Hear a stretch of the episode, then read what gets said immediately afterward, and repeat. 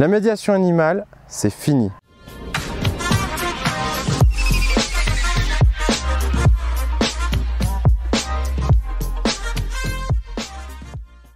La relation humain-animal est presque aussi vieille que l'humanité elle-même. On trouve des traces de pratiques s'apparentant à la médiation animale ou la zoothérapie dès le 9e siècle dans un programme thérapeutique mené en Belgique avec pour objectif le développement de la confiance de personnes malades. La médiation animale se développe beaucoup en France. Aujourd'hui, c'est un métier sexy, attractif, bien qu'encore faiblement connu. Chaque année, des dizaines de nouvelles professionnelles font leur début peut-être vous d'ailleurs. Clairement, tous les voyants semblent au vert quand on voit le nombre de formations qui poussent comme des champignons, peut-être même plus de formations que de professionnels du secteur. C'est une machine inarrêtable, une poussée fulgurante au service des personnes fragilisées par la vie, des personnes souffrant de handicap, de troubles, de dépendance, bref, un métier qui a clairement du sens et qui fait du bien, qui ne fait pas de mal et qui devrait avoir un bel avenir. Et pourtant, cela fait maintenant deux ans que je perçois des signaux faibles qui semblent tous indiquer que la médiation animale, dans pas longtemps, c'est fini. Et je vais vous le prouver. Si les sujets de relations humain-animal vous intéressent, alors n'oubliez pas de vous abonner à la chaîne et d'activer la cloche des notifications parce que vous découvrirez beaucoup de choses toutes les semaines. Et restez bien jusqu'à la fin de cette vidéo car j'aurai le plaisir de vous offrir une formation gratuitement. Le malentendu qui nous fait tourner en rond. Il y a un problème qui colle à la peau de la médiation animale c'est sa classification. En fait, on ne sait pas trop ce que c'est la médiation animale. Est-ce que c'est un métier médico-social ou thérapeutique? On parle d'ailleurs de zoothérapeute. Ça, ça crée un risque de confusion. Est-ce que c'est une pratique médicale?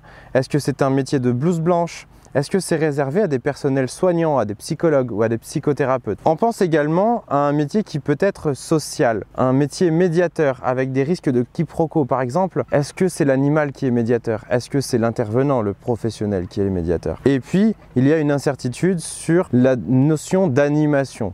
Est-ce que c'est un métier d'animation, d'animateur ou d'animatrice? Souvent, ce qu'on découvre, c'est que les personnes qui font de la médiation animale sont assez mal à l'aise avec les termes d'animation, car c'est souvent vécu comme quelque chose de dévalorisant. On pense à un animateur et on va faire l'association avec un clown, avec un comédien, alors qu'animateur, c'est un métier tout aussi noble que la médiation animale. Je vous partage par exemple un article que j'avais écrit il y a quelques années sur le site Wamiz, un site spécialisé dans le monde des animaux domestiques, et j'avais justement utilisé le terme d'animateur pour parler de la médiation animale.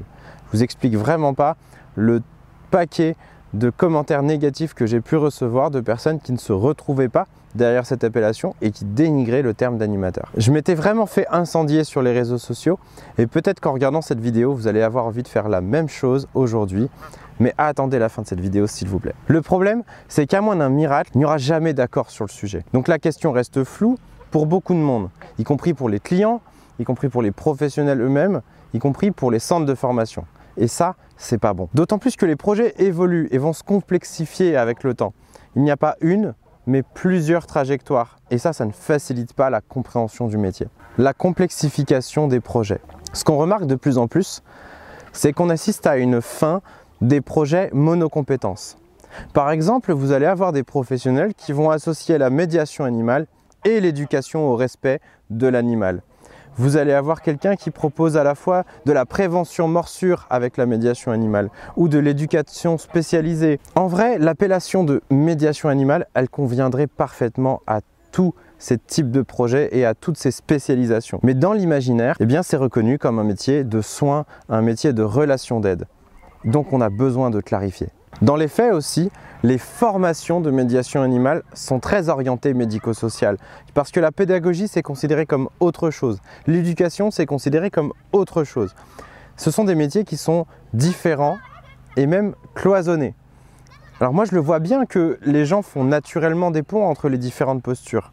Du coup, on exclut des personnes qui sont en reconversion totale parce qu'il faut une expérience de blouse blanche. Résultat, vous avez des cartes de visite à rallonge, vous avez des métiers qui deviennent illisibles, vous avez des difficultés à vous définir vous-même et à vous présenter. Et le secteur médico-social, il a bien compris cette multiplicité des profils et des projets. Parce que désormais, chaque établissement est tenté de créer sa propre équipe, ses propres ressources, sa propre ferme pédagogique par exemple. l'internalisation de la médiation animale. De plus en plus de structures du médico-social comprennent les bienfaits de la médiation animale. Il en résulte que le métier tel qu'il existe majoritairement aujourd'hui, c'est-à-dire un indépendant ou une indépendante qui se déplace dans les institutions, pourrait être amené à disparaître au profit de création de postes plus sédentaires. Pour l'établissement qui crée ce poste, c'est une question de coût, de contrôle des protocoles et d'harmonisation de ces pratiques. Mais c'est forcément une perte d'opportunité pour le ou la professionnel et même pour l'établissement. Parce qu'un indépendant a forcément une vision différente. Il voit au-delà d'un seul établissement, il a une culture différente et il s'adresse à plusieurs commanditaires. Tous ces éléments sont forcément de gros chamboulements à prévoir. C'est pas si facile parce que c'est à contre-courant de la tendance de devenir tous des indépendants, tous des freelances. Ça implique forcément moins de liberté. On devient finalement, quand on est salarié, une sorte de personne à tout faire, avec des risques que certains employeurs attribuent aux professionnels de la médiation animale des tâches différentes parce qu'elles n'ont pas envie que la personne fasse de la médiation animale à temps plein. Ça risque également pour la personne de perdre le sens de son métier et de cette fameuse reconversion qu'elle a opérée. Derrière ces perturbations, c'est un changement complet de vision du secteur d'activité de la médiation animale. C'est une maturation qu'il faut accompagner au lieu de combattre. Derrière un changement de sémantique, un changement de vision. Dans cette vidéo, mon objectif, n'est pas de faire une critique du monde existant, c'est plutôt de vous proposer une analyse des signaux qu'il faut absolument prendre en compte, surtout si vous êtes déjà dans le secteur d'activité. Mon objectif, c'est de vous aider à anticiper des changements parce que c'est une qualité essentielle chez n'importe quel entrepreneur et que les nier, eh ce serait très risqué. Je comprends que ce soit pas facile à comprendre et à intégrer. Chez les entrepreneurs animaliers, on est encore en phase de transition vers une nouvelle approche qui tient compte finalement de plusieurs postures, d'un socle de postures, la relation d'aide, dont on a déjà parlé, mais aussi la pédagogie et l'éducation. Et ces socles de connaissances vont être associés à d'autres connaissances complémentaires qui sont quand même fondamentales pour notre métier. La connaissance de l'animal domestique, la connaissance de l'animal de ferme, les notions d'environnement, de botanique, de nature, de biodiversité, etc. Et tout ça, chez nous, ça va s'appeler de la facilitation on va parler de facilitateur de la relation entre l'humain et l'animal ou entre l'humain et le monde vivant. L'avantage de cette vision holistique, c'est qu'elle va s'adapter à tous les profils et à toutes les situations. Ça ne nécessite pas de changer de carte de visite ou de s'appeler d'une manière différente en fonction du client ou en fonction du commanditaire. Le terme de facilitateur va vous permettre d'englober l'ensemble des compétences, l'ensemble des différentes approches que vous proposez à vos bénéficiaires. Donc c'est forcément plus confortable et plus évolutif dans le temps. Vous l'avez compris, quand je dis que la médiation animale c'est fini, en fait je prends un pari.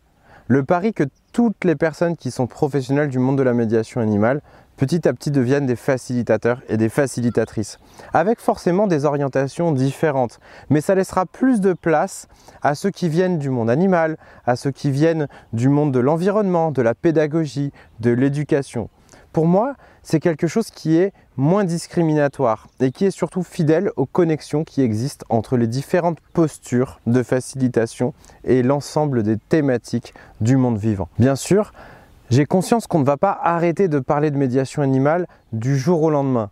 C'est une transition vers une approche qui est travaillée, travaillée depuis des mois et qui commence à porter ses fruits et à trouver sa pertinence. Et pour preuve, nous avons la première promotion de la formation de facilitateur, la, la promotion Alpaga, qui vient de terminer sa formation. J'espère que je n'ai blessé personne dans cette vidéo, mais que je vous ai surtout aidé à réfléchir sur l'évolution des pratiques du secteur de la médiation animale en général. Je sais bien que tout changement ne plaît pas forcément à tout le monde, mais mon but, ça n'est pas d'imposer un renouveau artificiel, mais de vous aider, de vous partager mes analyses et celles des personnes avec qui je travaille pour pouvoir vous en faire profiter et pour que vous puissiez à terme anticiper les changements qui sont à venir. Pour aller plus loin, je vous ai préparé une formation gratuite sur les secrets du facilitateur de la relation entre l'humain et le monde vivant. Ça va vous permettre une meilleure compréhension de ce terme encore méconnu, des différentes postures de relations d'aide, de pédagogie et d'éducation et de l'éthique qui correspond au métier. Mais avant toute chose, n'oubliez pas s'il vous plaît de liker cette vidéo si vous l'avez appréciée